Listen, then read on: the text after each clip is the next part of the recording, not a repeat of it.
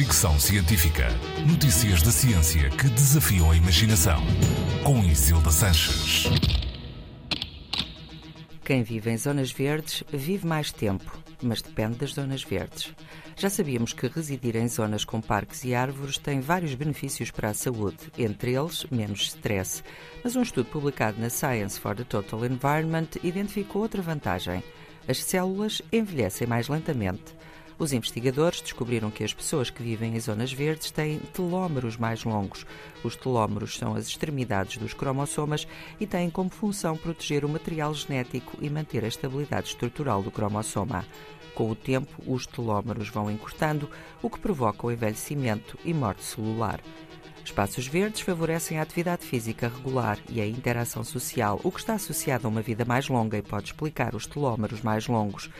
Mas o estudo também revelou que os telómeros de pessoas que vivem em espaços verdes com poluição não acompanham a mesma tendência.